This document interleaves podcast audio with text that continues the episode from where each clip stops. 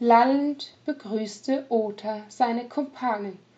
Ah, siehe da, die heilige Prophetin höchstpersönlich.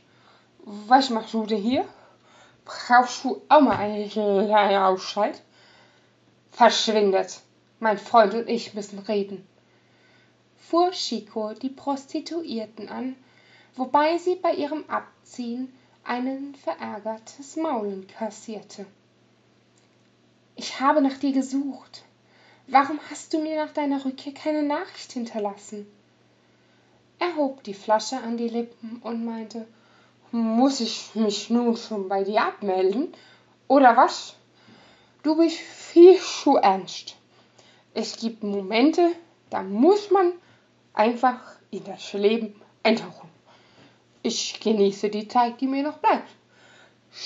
Du auch mal versuchen? Abneigung stieg in ihr auf, als sie entgegnete. Was soll das, Ota? Das bist doch nicht du. Ich kenne dich. Das ist dieses Teufelszeug, das da aus dir spricht. Ist das so? Aber was wäre, wenn das, was du jetzt siehst, die Wahrheit ist? Mein wahres Ich. Du mich wirklich kennen würdest, wärst du enttäuscht, angeekelt.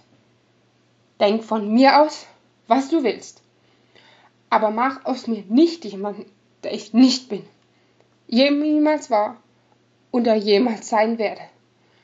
Hielt er plötzlich viel klarer dagegen. Innerlich verfluchte die Elementalistin den ganzen Laden und widersprach ihm energisch. Wir sind Freunde, Ota. Es interessiert mich nicht, was gewesen ist, bevor wir uns kennengelernt haben. Sie trat näher, wollte seine Hand berühren, doch er entzog sich ihr. Du willst es wirklich nicht kapieren, oder?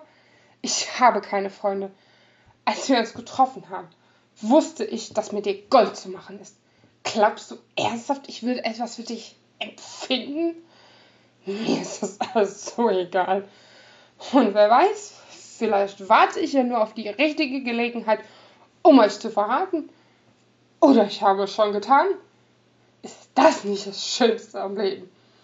Man weiß nicht, wohin es einen führt. Gab er gespielt von sich. Etwas in ihr zerbrach. Schon wieder. Aber noch wollte sie ihn nicht aufgeben.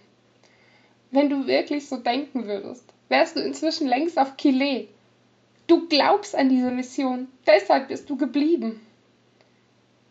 Da erhob er sich wie vom Blitz getroffen und packte sie am Kinn. Wut erfüllte seine Augen. Es hat mich nie sonderlich gekümmert, woher meine Aufträge kamen oder was ich zu tun hatte, solange nur die Bezahlung stimmte. So konnte ich diesen ganzen Mist wenigstens ignorieren. Ich wollte nicht zurück. Nie, sagte er mit bedrohlich wirkendem Unterton. Aber nein, dann musste ich ja diesen verfluchten Orden geraten. Und du hast prompt die glorreiche Idee, dass ich mich meiner Vergangenheit stelle also lass mich einfach in Ruhe, Chico.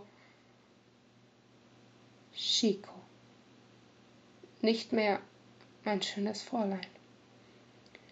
Dieses Wort, ihr Name, versetzte ihr den letzten Stoß. Sie taumelte mehr hinaus, als dass sie ging, während ihr Herz von tausend Nadeln durchbohrt wurde. Oder eher Dolchen die Waffe seiner Wahl.